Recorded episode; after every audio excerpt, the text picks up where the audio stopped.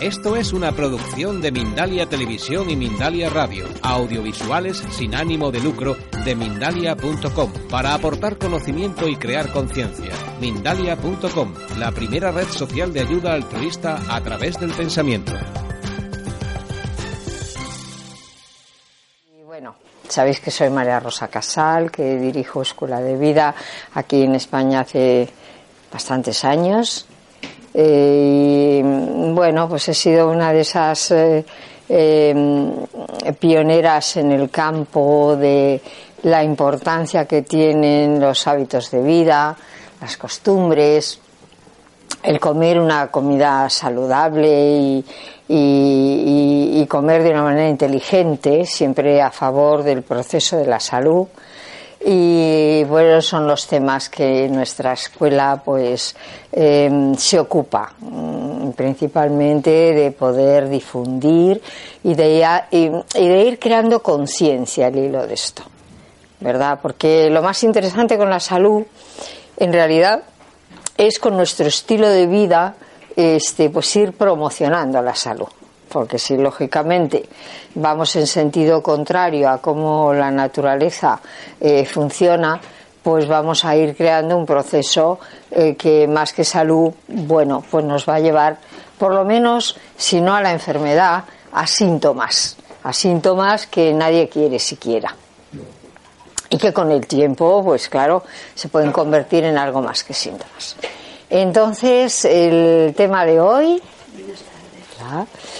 El tema de hoy pues eh, va a tener como objetivo hablar de algo que realmente es, eh, por desgracia, eh, muy es un síndrome que, que prácticamente todas las personas con algún problema de salud además traen eso de, de acompañante. Muchas veces es el inicio de que haya desequilibrios eh, tan importantes que puedan derivar en sintomatología o enfermedades. ¿eh? Es una, eh, un mal estado de cosas en nosotros y puede propiciar realmente bastante daño, que es la ansiedad. La ansiedad que sabemos perfectamente, ¿no? Que hoy en día, desde el punto de vista mm, oficial de la medicina, pues siempre se aborda con algún medicamento, ¿verdad?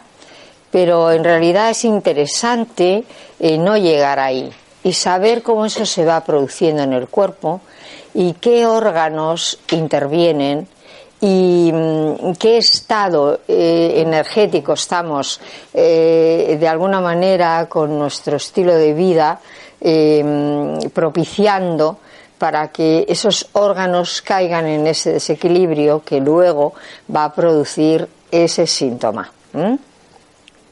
Ese síntoma eh, que es precursor luego de muchos otros, ¿eh? incluso también en el estado anímico.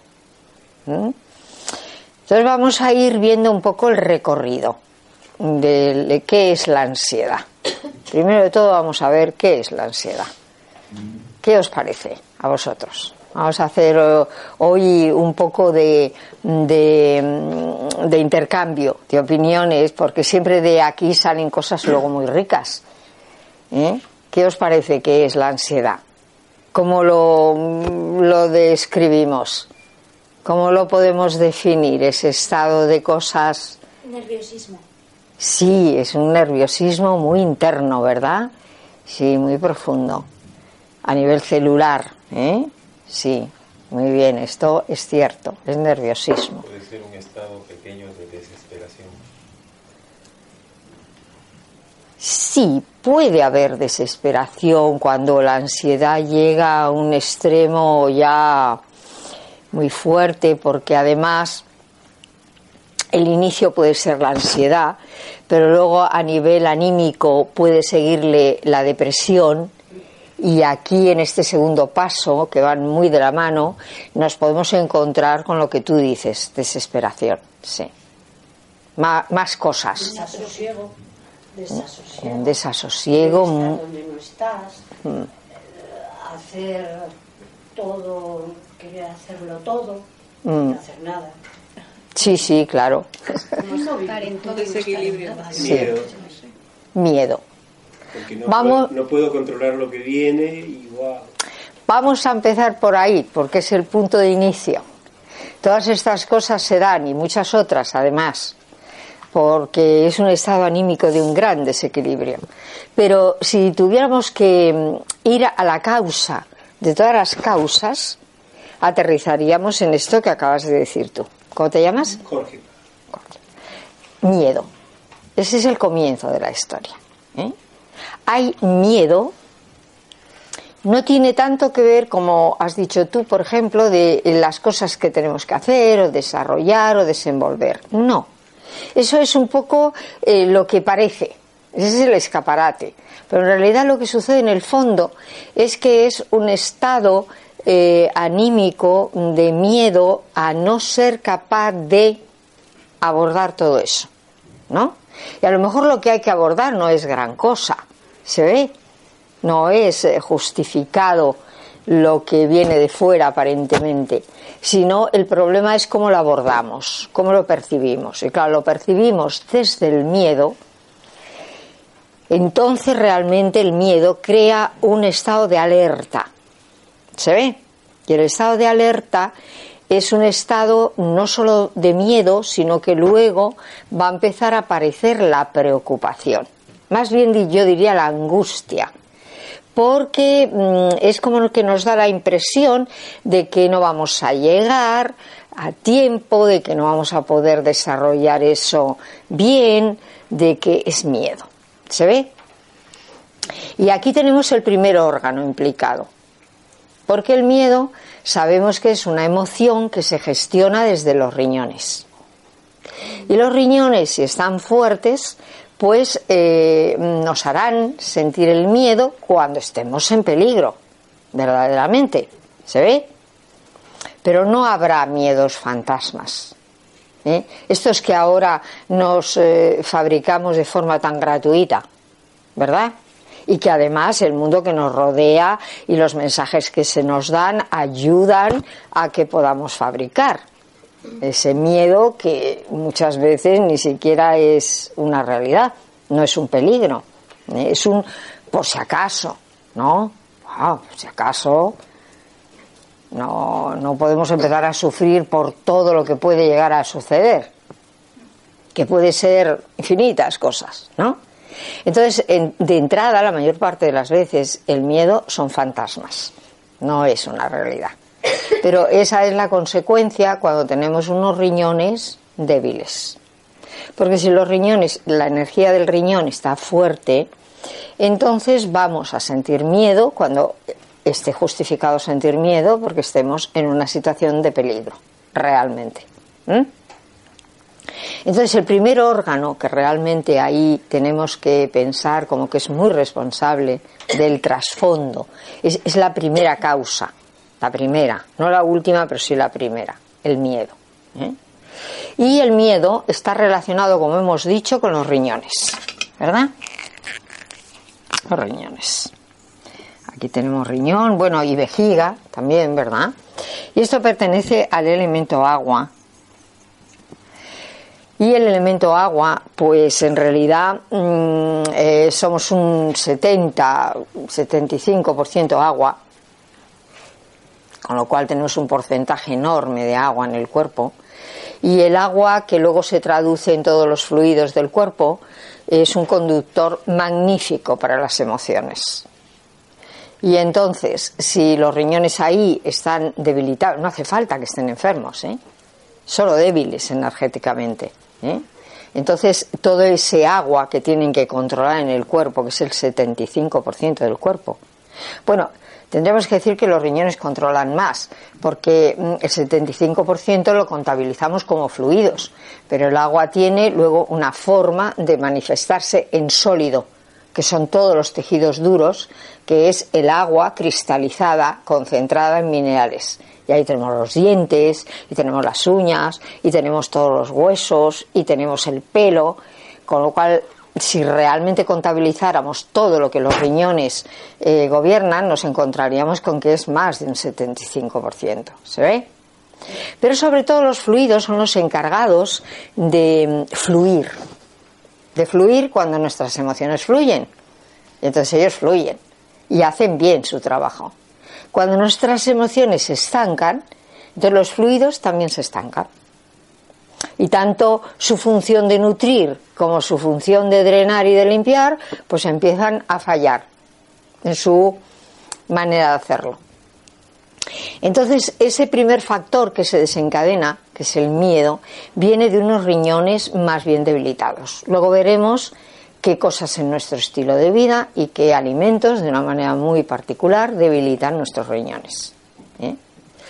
Y van a influir además, eh, no solo en las emociones, van a influir en nuestro psiquismo, en nuestro sistema de creencias, en nuestra forma de pensar, en nuestra forma de percibir. O sea, que luego van a influir en el psiquismo también. ¿Se ve?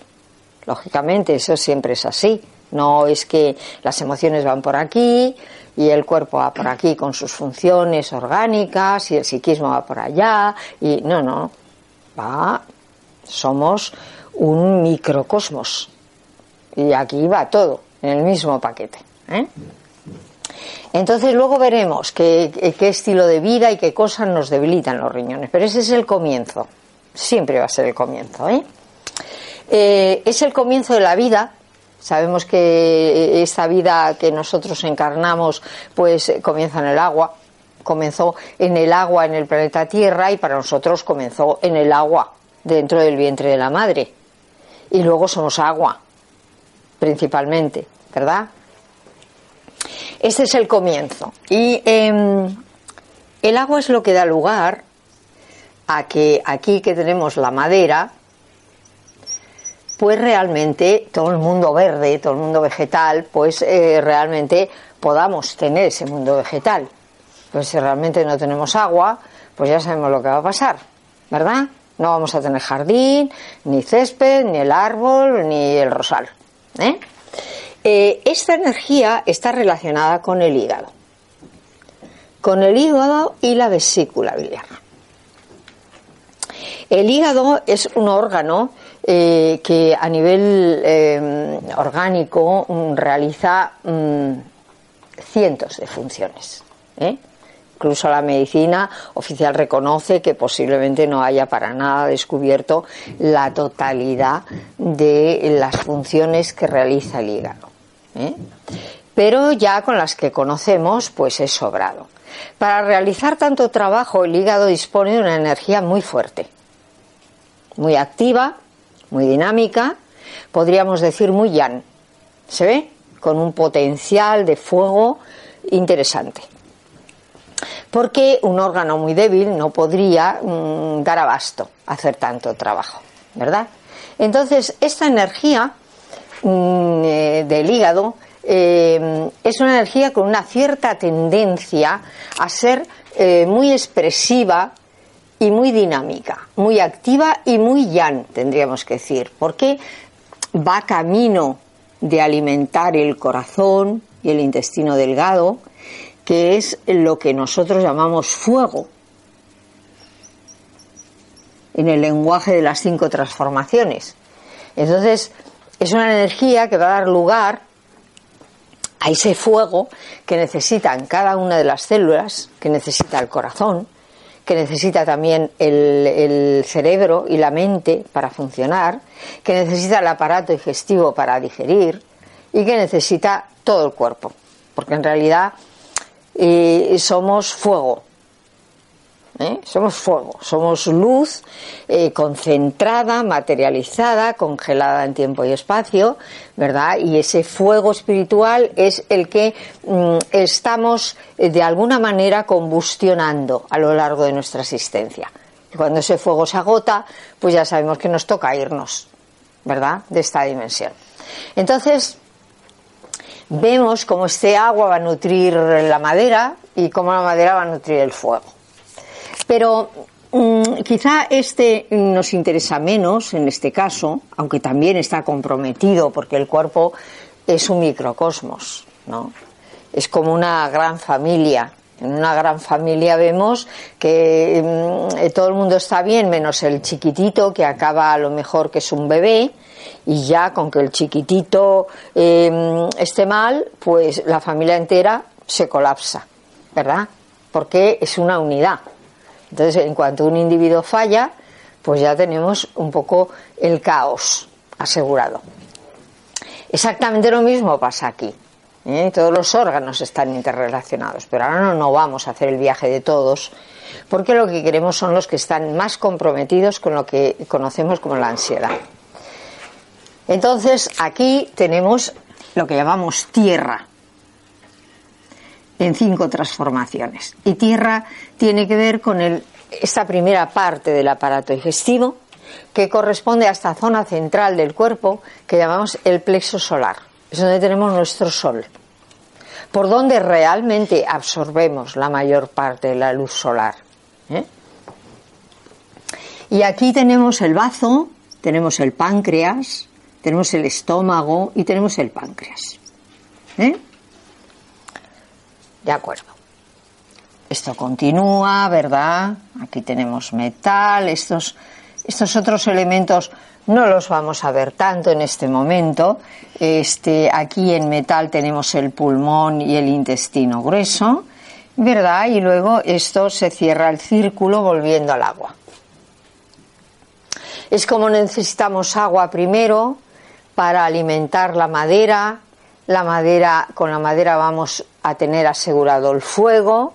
El fuego cuando acaba de consumirse se convierte en ceniza y es la tierra. Y la tierra cuando se concentra, pues entonces nos encontramos con los minerales. ¿Verdad? Ya en estado sólido. Y los minerales luego vuelven al origen en un estado líquido que volvemos a llamar agua. Ese es el ciclo. Ese ciclo implica y compromete órganos y vísceras. Entonces, en el tema de la ansiedad, lo que nos interesa saber primero de todo es quién inicia esa película. Y esa película se inicia en el elemento agua. Son los riñones. Y son los riñones porque energéticamente no están fuertes. ¿Mm? Porque si no, sentiríamos miedo cuando de verdad estamos en peligro no sentiríamos miedo eh, por si llueve, o miedo por si no llego a tiempo, o miedo por si no hago bien el trabajo, y miedo por si, miedo por todo. Me da demasiado miedo, ¿verdad? Claro. Entonces, eh, eh, la cosa se inicia aquí. Lógicamente, si no hay agua, estos órganos se van a tensar mucho ya de por sí tienen una energía muy expresiva y muy fuerte, y si no reciben esa nutrición del agua, pues eh, no estarán eh, eh, frescos, hidratados, sino que estarán congestionados, cargados, muy contraídos, mucha tensión acumulada en el hígado. ¿Se ve? Sabemos que eso nos influye en el carácter, lógicamente. ¿No? Cuando alguien tiene muy mal carácter, ¿verdad? Siempre te dirá, bueno, es que yo soy así. No, no, tú no eres así. Lo que pasa es que tienes el hígado en este momento muy mal, pero tú no eres así. Porque el hígado muy sobrecargado, muy yan, lo que hace realmente es que como controla emociones como el enfado, la, irritación, incluso la cólera y la ira vienen del hígado, ¿eh? o la agresividad en extremo, vienen del hígado esto. Entonces, claro, si el hígado está muy yan, pues es que realmente mm, ahí hay demasiado fuego eh, como para que pueda manejarlo. Cuando el hígado está muy sobrecargado, el hígado hemos visto aquí que en realidad va a nutrir al corazón, porque todo lo que le llega al corazón va de la mano del hígado. ¿eh? Entonces aquí vemos como el riñón, bueno, es la madre del hígado, el hígado nutre al corazón, el corazón nutre al digestivo, en el digestivo ya eh, eh, alimenta y nutre mucho los pulmones y los pulmones pues son lo que podríamos decir la madre de los riñones. Bien, Pero esa función es una función, tendríamos que decir, nutritiva, de amor, donde un órgano nutre al otro. ¿Se ve? Pero hemos visto en el universo y donde quiera en nuestra vida, ¿verdad? Que el amor es lo más importante, pero no basta. Tiene que haber un orden. Tiene que haber unas normas. Tiene que haber unas leyes, ¿verdad? Los padres no basta con que amen muchísimo a sus hijos. Tienen que darles una estructura, ¿verdad? Para que ese arbolito crezca bien. Tienen que dárselo. Y eso es el orden, es la ley. Entonces aquí pasa igual. El amor, lo primero, porque si no ya no vamos a ninguna parte. Pero luego tiene que haber una disciplina, una norma, una ley, una estructura. Y esa estructura hace que unos órganos controlen a otros. No vamos a verlo todo, vamos a ver lo que nos interesa en relación con la ansiedad. ¿eh? No tenemos agua suficiente para tener una buena madera. El hígado y vesícula biliar se tensan. Hay demasiado fuego allí.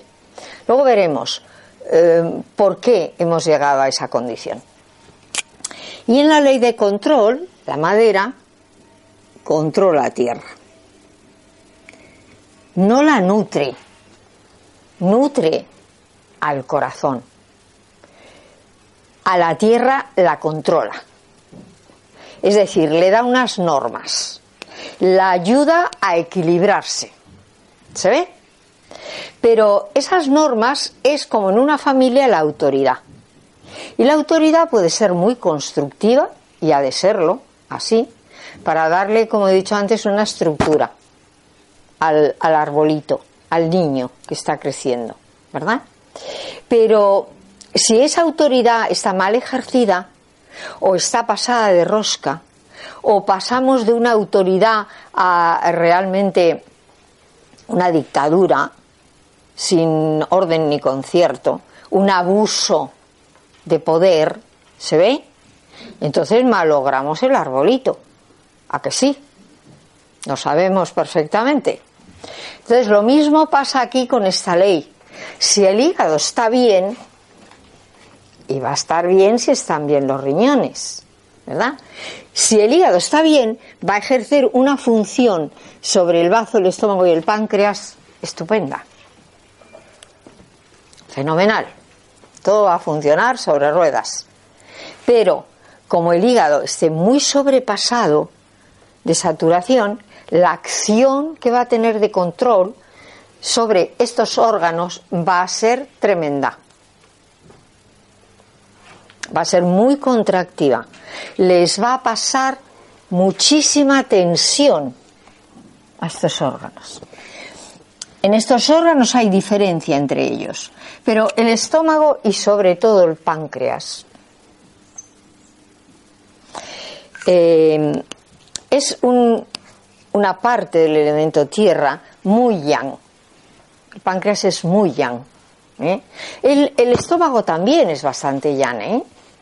Porque el estómago tiene que recibir el alimento, ¿verdad? Ahí muy activamente licuarlo, amasarlo, simplificarlo y todo, y luego lo va a llevar hacia los intestinos. Con lo cual la, energía con la que trabaja el estómago es más bien yang. ¿Se ve? pero no es tan yang como la del páncreas. El páncreas está en la línea media, es un órgano comparado con el estómago muy chiquitito. Cuanto más chiquitita es la estructura, puede ser, hay que tener en cuenta también su función, pero generalmente si el órgano es pequeño, también eso le da una constitución un poco yang. Y además el páncreas em, tiene, em, eh, también realiza varias funciones muy importantes para nosotros. Una es con la ayuda del hígado siempre, porque el hígado le está influyendo, ¿se ve? Y con la ayuda del hígado es ayudar a regular los niveles de azúcar en sangre. Esto es el fundamento de la ansiedad. Porque cuando los niveles de glúcidos en sangre están desequilibrados, la persona se siente muy mal. Ya empezamos por ahí. Está muy tensa, eh, ya tiene muchísima ansiedad, necesita comer mucho, beber mucho, o fumar mucho, o consumir mucho, o todo es mucho. ¿Se ve? Porque la tensión que el hígado ha ejercido, que está así, el hígado está así, está muy tenso. Inmediatamente, cuando pasa su función al elemento tierra, pues va a tener una influencia en, tremenda en el estómago, ¿verdad? Y el estómago va a tener una compulsión tremenda por todo lo que sea o beber o comer o no tiene hambre pero come, no tiene sed pero bebe, ¿no? O fuma o es, ese tipo de, ¿eh? de, de, de prisa sin tener motivos para tener prisa, ni siquiera. ¿Eh?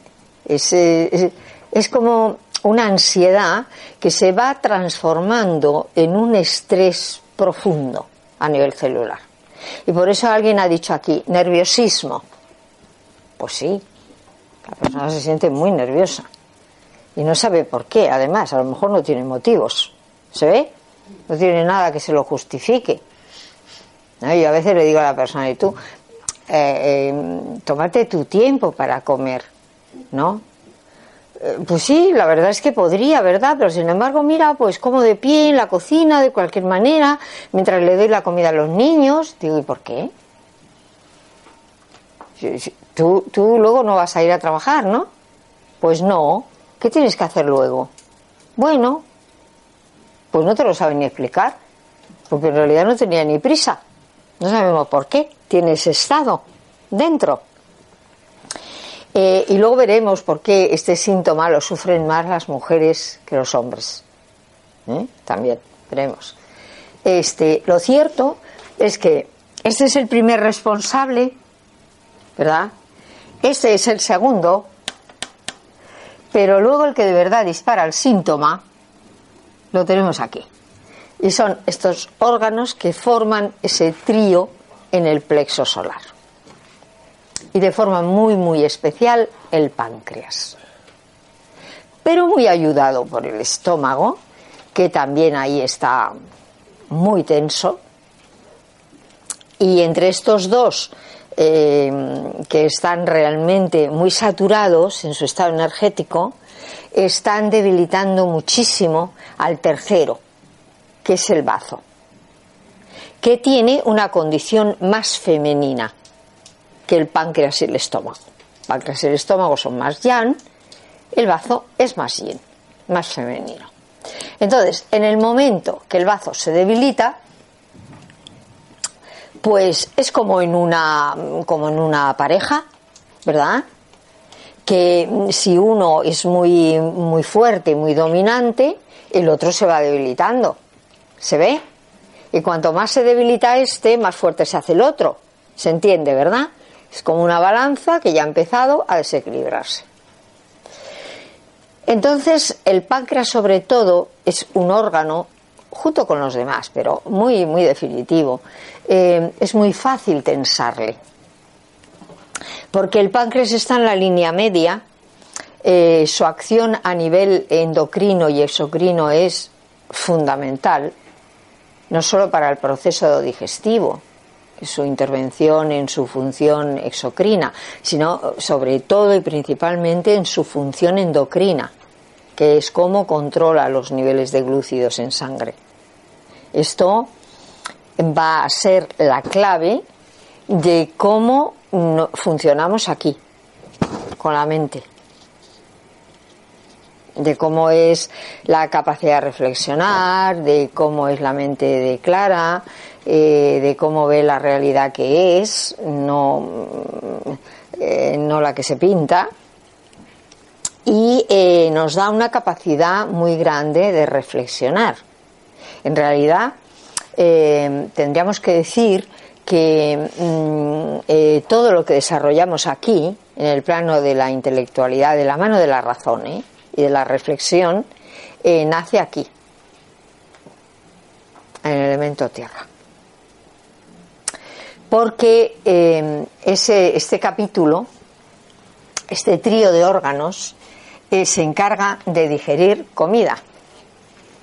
Sí, pero la energía con la que digerimos la comida es la misma que en un plano superior, en el psiquismo, digiere la vida, digiere las experiencias de la vida, digiere la información, digiere el conocimiento. ¿Se ve? Es la misma energía. Entonces, cuando estos órganos están tranquilos y equilibrados, la persona a nivel mental está tranquila, está serena. Entonces, cuando le viene un problema en su vida, pues simplemente se pone manos a la obra y lo resuelve lo mejor que se puede. Se acabó la historia. ¿Sí? Cuando esto está en desequilibrio, la persona eh, aborda las cosas eh, de una manera, hay que tener en cuenta que está el fantasma del miedo detrás, aborda las cosas a veces de una manera mm, eh, que no tiene nada que ver con la realidad y siente mucho miedo, siente mucha angustia, siente mucha preocupación y es como que todo eso la desborda a nivel mental. ¿Sí? Y entonces ya tenemos una percepción de la realidad completamente distorsionada. Nada de mente clara, nada de mente lúcida. ¿Se ve? Es como un caballo desbocado. Yo tengo a gente en la consulta, ¿no? Y a veces ellos lo reconocen y dicen, sí, pero ¿cómo paro esto? Lo explican muy bien, ¿eh? ¿Cómo lo paro? Porque ya sé que ese es mi problema, pero ¿cómo lo paro? Buena pregunta, ¿eh? Pues no, tenemos que relajar esto. Si no relajamos esto, esto no para. Me refiero al bazo, al estómago y al páncreas, a ese trío. A ese trío que se sitúan aquí, en el plexo solar. ¿Se ve? Pero el páncreas es quizá el que más perjudicado sale enseguida por ser un órgano mm, más bien ya en su constitución y en su función. Entonces es muy fácil tensar al páncreas. ¿eh? De hecho, esa expresión que a veces tenemos así eh, en la vida cotidiana, no decir, y se me puso un nudo en el estómago. Ya que bien, que bien lo está expresando la persona, ¿eh? Sí, pero ¿qué es un nudo en el estómago? No es solo el estómago, es el páncreas ha hecho así. Se ha cerrado sobre sí mismo. ¿Eh? Tremendo. Porque eh, eh, esa contracción ahí, por supuesto que vamos a tener luego noticias también con los niveles de azúcar en sangre, pero esa situación tan contraída inmediatamente va a influir aquí, en cómo yo percibo las cosas. No como son, sino como yo las percibo. Hay personas que el otro día me llamó mucho la atención, una llamada que, tuve con una persona muy cercana de la familia, y, tiene algo que preparar en junio, y ya está ahora estresada por algo que tiene en junio.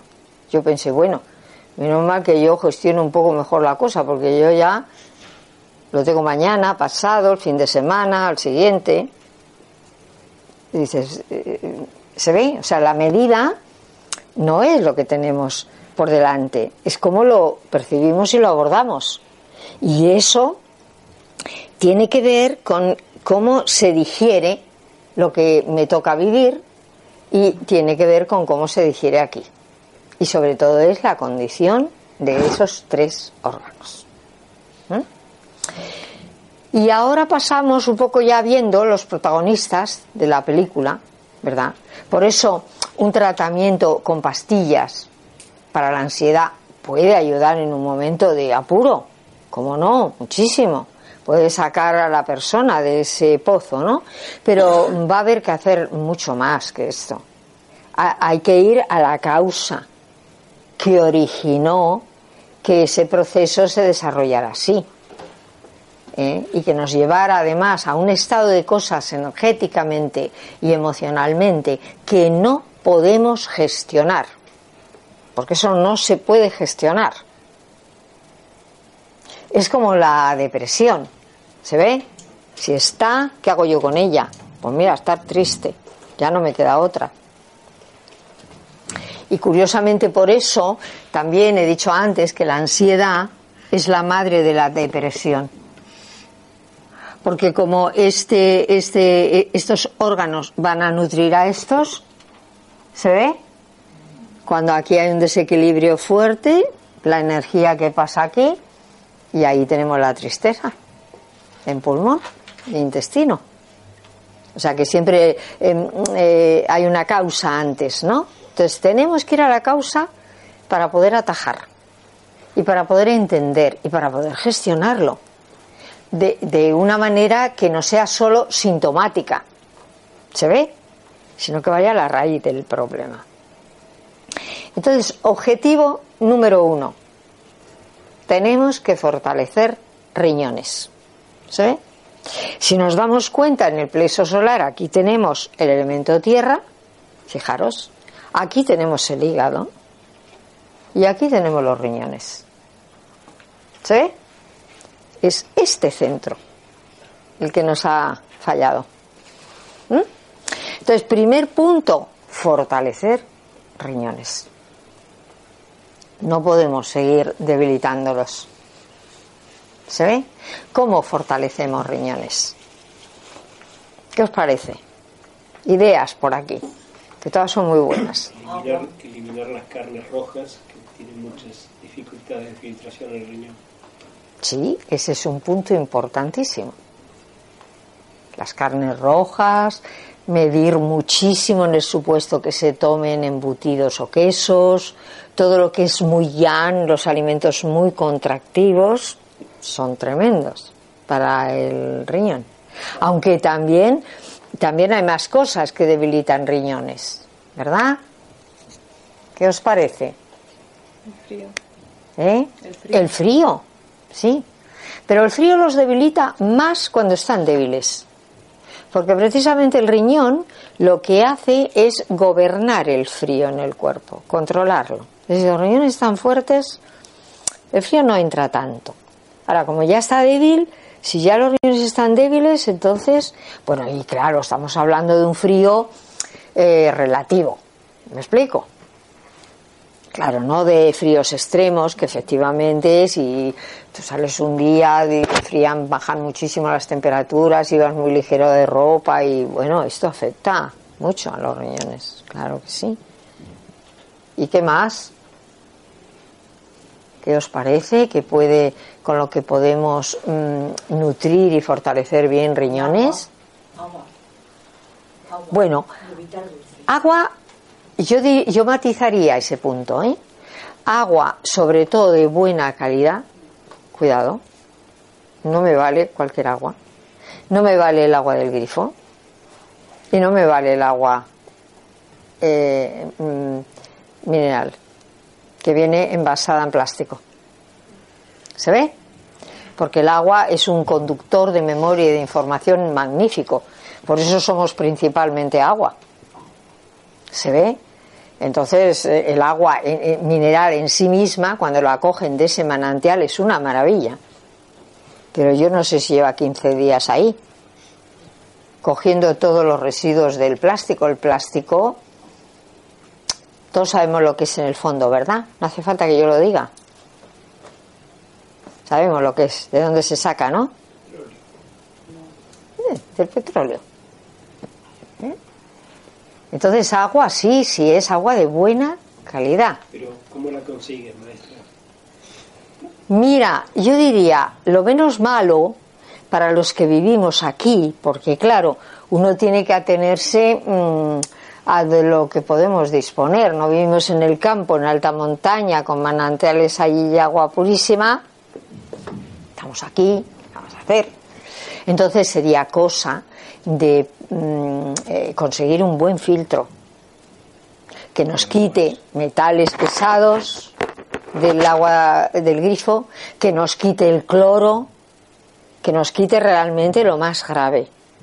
Y si nos podemos permitir un filtro de esos maravillosos, que también los hay, pero que son un lujo, eh, porque realmente mm, es que te, devuelven un agua como de manantial. Esos son carísimos.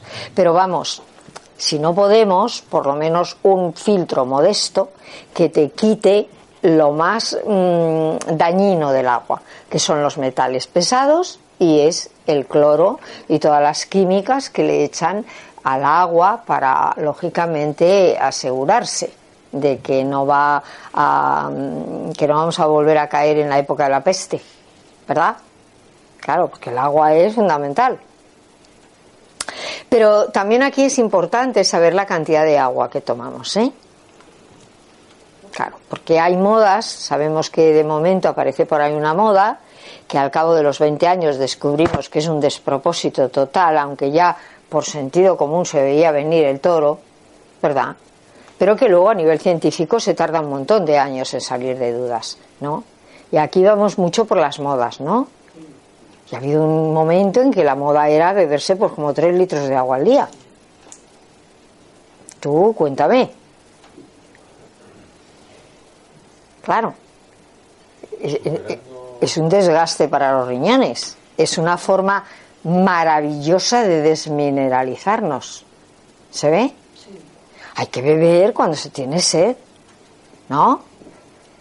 Y de más o menos dependiendo de cómo como.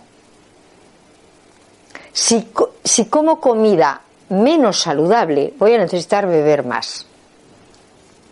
Pero si como comida muy limpia, alimentos vivos. ¿Eh?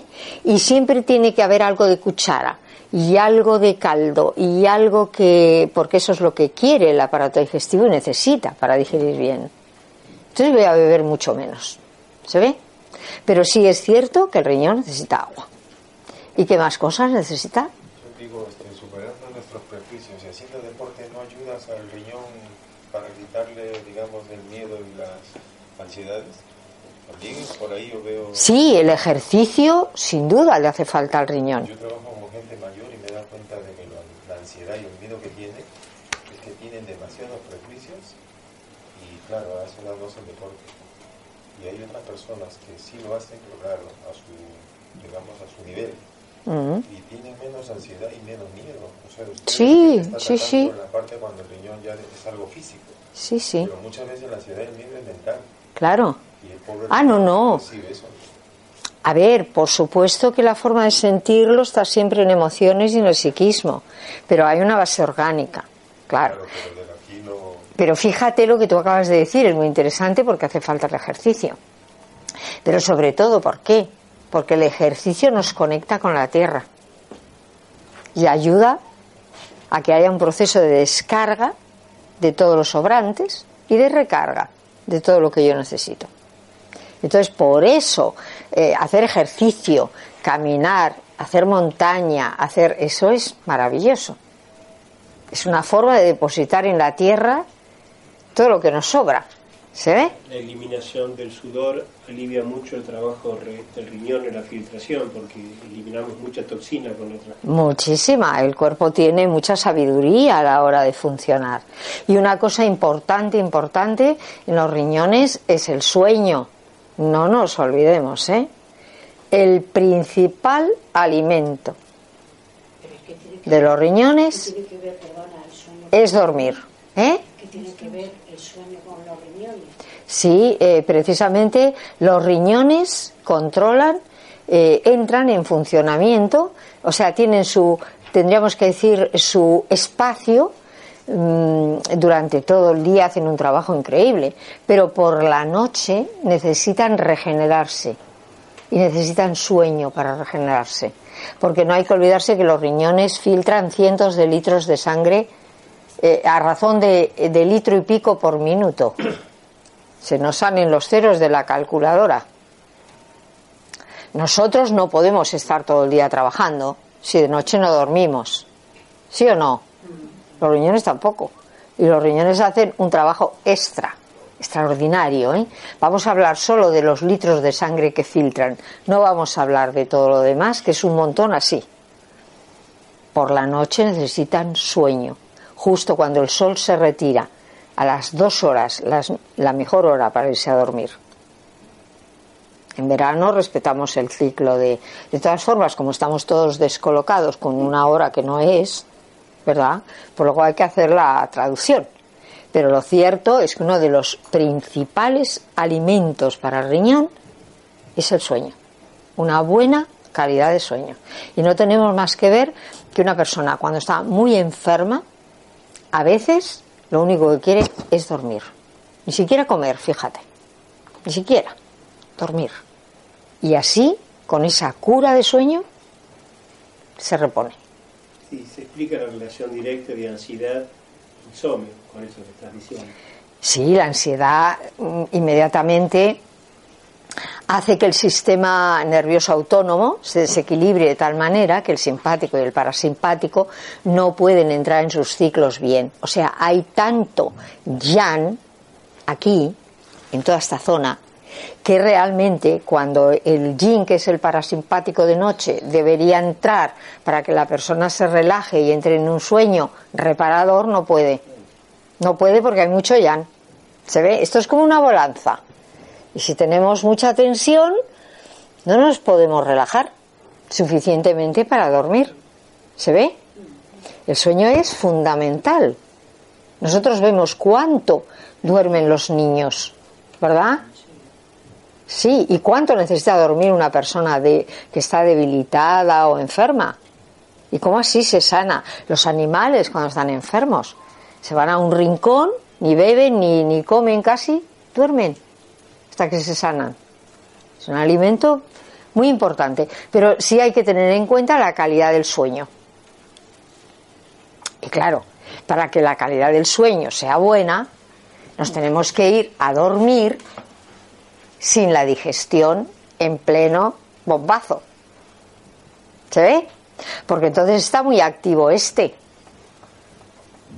Y si está muy activo este, está muy activo todo lo demás. También. ¿Verdad? Entonces el sueño. Y luego, esta, mm, eh, este tipo de producto animal, ¿verdad? Que tú acabas de decir, muy importante, pero también muy importante la sal, sobre todo si la tomamos refinada, que es realmente una basura, hay que tomar sal sin refinar, marina, de verdad, poca, o sea, la comida tiene que estar suave, pero cuando yo digo poca no digo ninguna, que hay personas que dicen, bueno, pues nada de sal, no, no, la sal marina sin refinar es buenísima para los riñones. Es buenísima para los riñones, para la sangre, para los huesos, para el sistema nervioso, porque tiene sales y minerales que son un tesoro. No hay, que ver que en la, eh, no hay más que ver que en la antigüedad se pagaba a la gente su jornada de trabajo con sal. Por eso se, se llama salario. Viene de ahí. O sea, era un tesoro eso. Esa sal es muy buena, en muy pequeña cantidad, para que la comida esté muy suave. Nunca demasiado sabrosa, pero tiene que ser sal buena, de la de verdad, no la refinada esta, que sí, que me da igual que le pongan yodo y que le pongan de todo, si está refinada. ¿Sí? Claro, eso es importante. Y siempre mejor la sal cocinada, en la comidita, eh, eh, que, la, que hayamos hecho esa sal orgánica porque el cuerpo esa sal la puede metabolizar mucho más fácilmente que la sal cruda. ¿Se ve? La sal cruda es la que más hemos de vigilar. Pero bueno, sigamos un poco con esas cosas que debilitan este, los riñones. Eh, además de todo esto, en la comida, muy importante, no solamente el yang del producto animal, sino el extremo yin. El extremo yin también debilita riñones. Y ahí en el extremo yin, pues tenemos em, las drogas, tenemos toda la química, porque drogas, no hay que pensar que drogas es solamente la heroína o, el, eh, o todas estas sustancias, ¿verdad? No, no, droga es también los conservantes que nos echan en la comida y en los alimentos, que muchos de ellos son hasta, ¿verdad? Cancerígenos y droga es un montón de química, ¿verdad? En la mm, comida un poco mm, ya industrializada, ¿verdad? Que ha pasado ya por todo tipo de refinamientos y cosas. Y droga es eh, el alcohol, que socialmente está casi permitido. Bueno, está permitido, claro. Y droga es el tabaco. ¿Verdad? Claro. Y droga es, y ahora os voy a dar un disgusto, el azúcar. Eso es droga. Por eso nos crea dependencia. Porque tiene un efecto pues muy parecido a la droga, nada más que en cámara lenta. Nos va calcificando las glándulas, sobre todo la hipófisis y la pineal, y va haciendo un eh, desastre en el sistema nervioso. Pero claro, a los riñones hace bolo. ¿eh? Todo lo que es muy yin, exageradamente yin, ¿eh? Debilita riñones, los refinados. ¿eh? Un exceso de bebidas frías, tremendo para los riñones. Lácteos, cuidado con los lácteos. Entonces, ¿qué comemos? Todo el resto. Pero vamos a Asturias. No, no, en Asturias se come todo esto. En todo el norte de España precisamente se come muchísimo esto. ¿eh? Nos quitan los quesos, la carne, el pescado. No, no, no, no, no, no, no. Interpretarlo bien. Yo no lo estoy quitando. Yo estoy diciendo que hay que medirlo. Hay que medirlo. Sí, hay que medirlo. Medir, por ejemplo, Entonces, un pastel. Espera, espera un minutito. Déjame terminar todo el cuadro. Luego hablamos de lo que se puede comer. Eso. Vale, o sea que no os voy a. No, no, no, eh, no nos morimos de hambre. No, ese no es, esa no es- eso no es lo que nos va a resolver el tema de la ansiedad, ¿verdad? No. Entonces, todo lo muy yang y todo lo muy yin debilita riñones. ¿Eh? Claro, ¿qué necesita el riñón? Comida equilibrada. Luego la vamos a ver. Pero lo mismo, sí, sí, pero lo mismo ocurre con este trío. Todo lo que afecta a los riñones va a afectar al plexo solar. Todo. Si hay algo que debilita el riñón, también va a debilitar el bazo, con lo cual estos dos se nos van a tensar. ¿Se ve? Llevan el mismo destino los riñones aquí, que aquí el bazo, el estómago y el páncreas. Y por supuesto el hígado, que lo que está es ejerciendo ahí una tensión tremenda, ¿verdad? Entonces, ahora vamos a ver que son prácticamente los mismos alimentos los que nos pueden desequilibrar este, este, este eje de equilibrio. ¿eh? Y vamos ahí a ver qué alimentos son los que tendremos que vigilar su consumo, ¿verdad? Cuáles son los que realmente nos equilibran y ahí nosotros somos libres, ¿verdad? Claro, de escoger dependiendo del, sobre todo de lo que, de- del resultado que queramos conseguir. ¿De acuerdo? Entonces, vamos a borrar esto, porque yo esto lo he puesto aquí para que entendamos un poco una dinámica. Explicado muy simple, lógicamente, pero es el key de la cuestión esta, ¿verdad? Y ahora vamos a pasar a la comida. ¿Eh? y al estilo de vida, al ejercicio, que por supuesto es, ¿verdad? Muy importante, al aire que respiramos, que ahí no tenemos mucha opción, tenemos el que tenemos, por eso de vez en cuando, siempre que podemos, nos vamos de fuera de Madrid, ¿verdad? Al campo, a la playa, a la montaña, mm, donde podemos, cada uno, ¿verdad? Bueno, entonces, vamos a ver, alimentos muy yang por un orden que va de más yang a menos.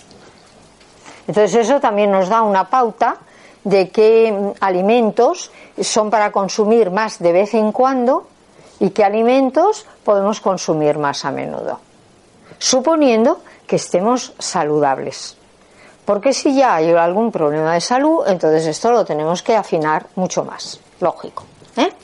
Porque ya sabéis que en la macrobiótica se vigila muchísimo no solo los nutrientes y de dónde los sacamos, porque hay nutrientes que al cuerpo le cuesta muy poco aprovechar y nutrientes que les cuesta, le cuesta al cuerpo un trabajazo enorme para poder metabolizar. Pues claro, cuando un alimento nos quita más de lo que nos da, pues igual tengo que sustituirlo por otro, ¿verdad? Aunque de vez en cuando me dé el gusto, pero no en lo cotidiano. ¿Eh?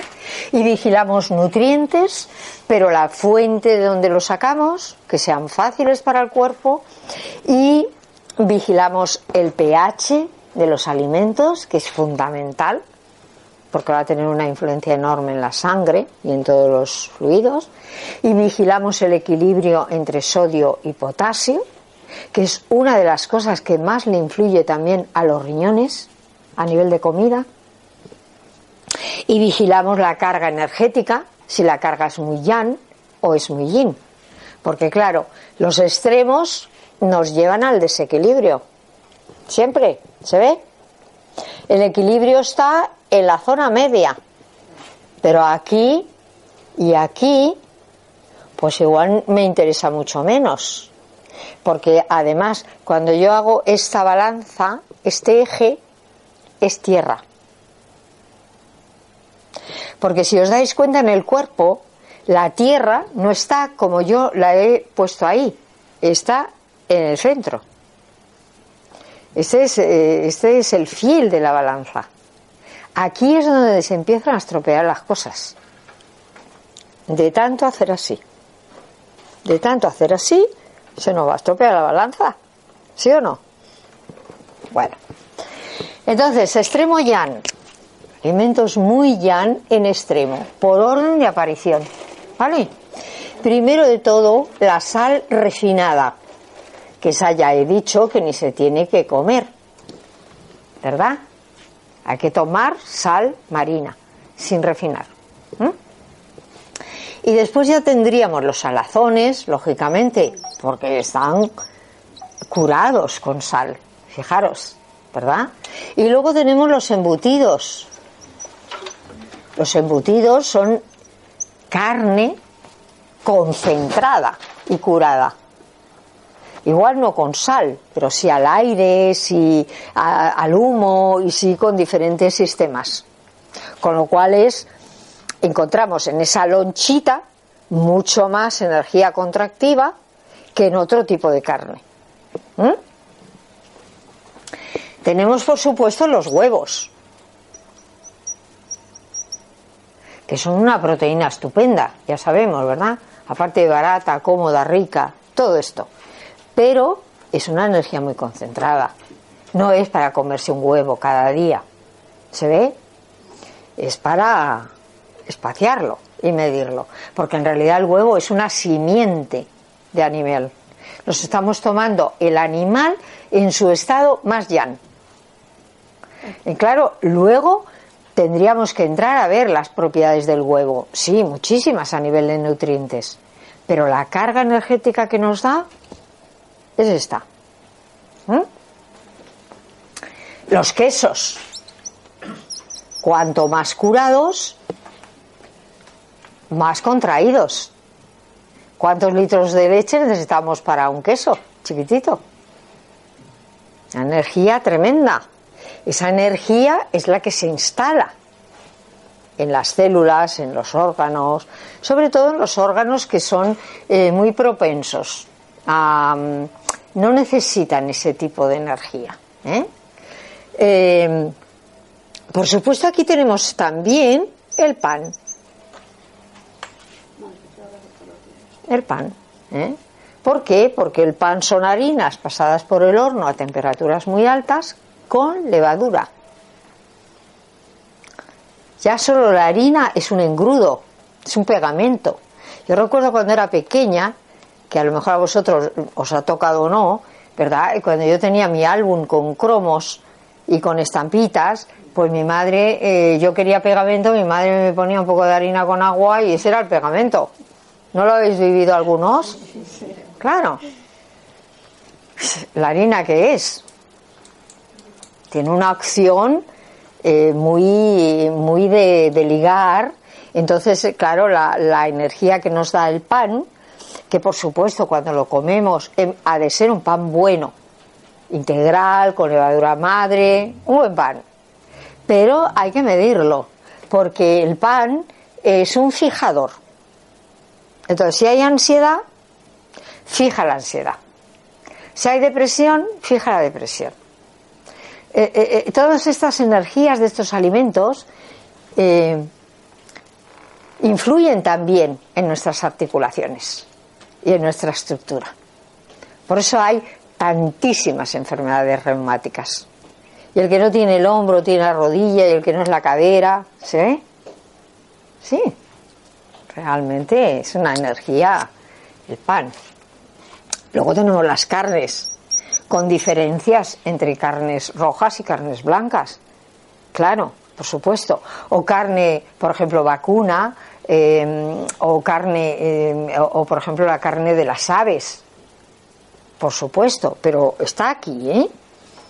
Está aquí. Y por supuesto luego tenemos el pescado, que este realmente es eh, eh, lo más equilibrado si consideramos lo que es producto animal. ¿Se ve? Pescado. Eh, eh, todo esto por este orden, pues son cosas que tenemos que medir. Sobre todo si alguien tiene esa predisposición ya, si está en ese punto. ¿eh? Y luego, en el extremo yin también, ¿eh? Extremo yin también tenemos cosas que afectan muchísimo el riñón, ¿verdad? Todo lo que es química y drogas.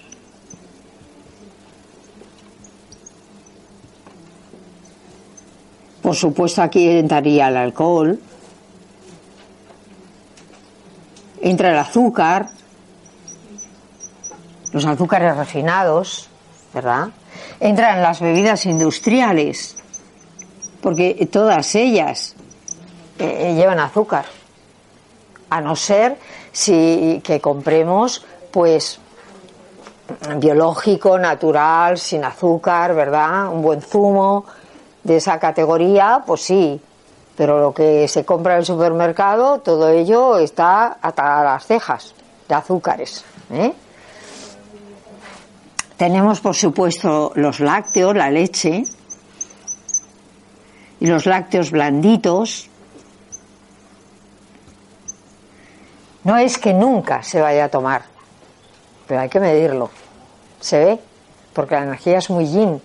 Muy yin significa que la acción que tiene en nosotros es expansiva, es de, de desmaterializar, mientras que esta otra es de contraer. ¿Se ve?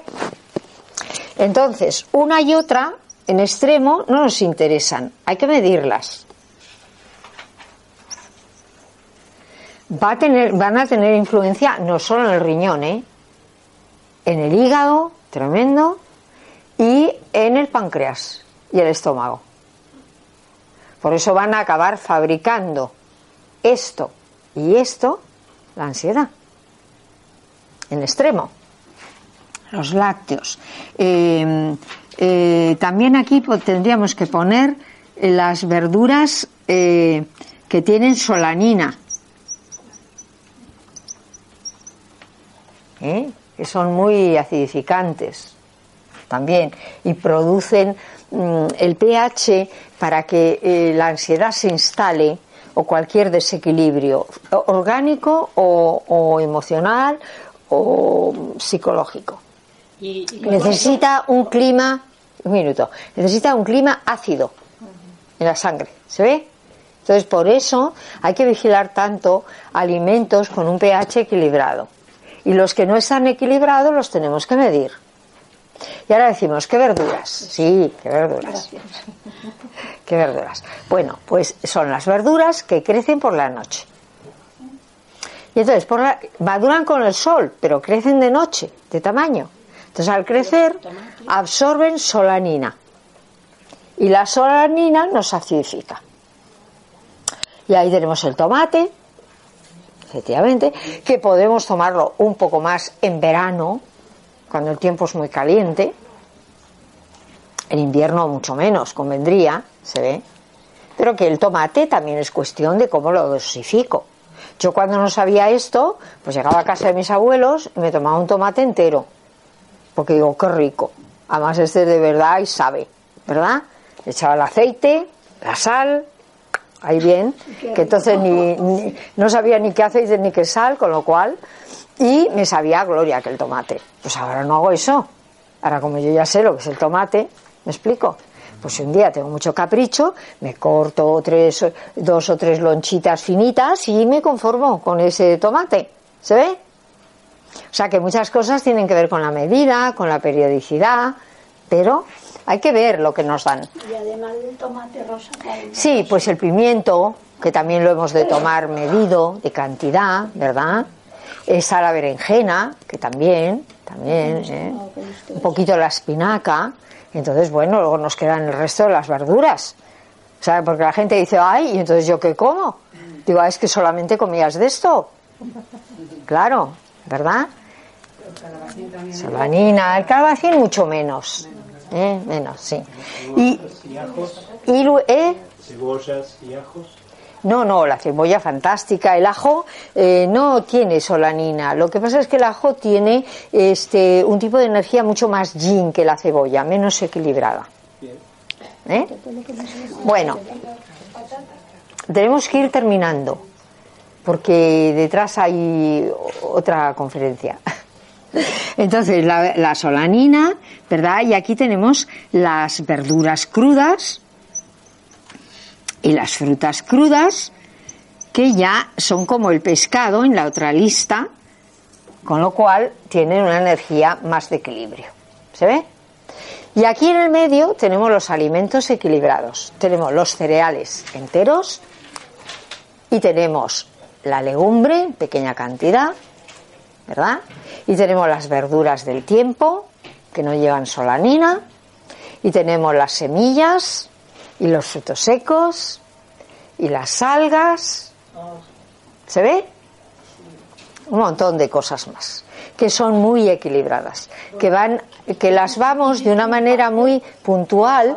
Las. ¿El qué?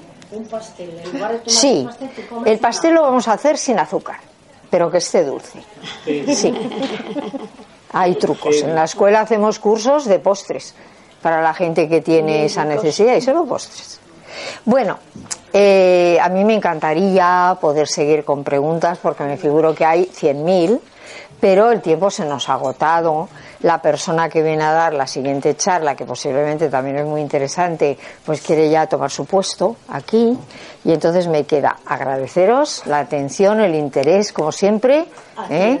que habéis aguantado todo el chaparrón eh, y todas las desilusiones con muy buen tipo. Y nada más, que sabéis dónde está Escuela de Vida y que cualquier eh, duda que tengáis, pues en nuestra página web eh, podéis coger aquí la información, pero en nuestra página web tenéis el teléfono, tenéis el email y podéis entrar a ver qué actividades, qué charlas, qué cursos, qué talleres de cocina y qué todo esto. Y nada más. Gracias por vuestra atención. ¿Vale?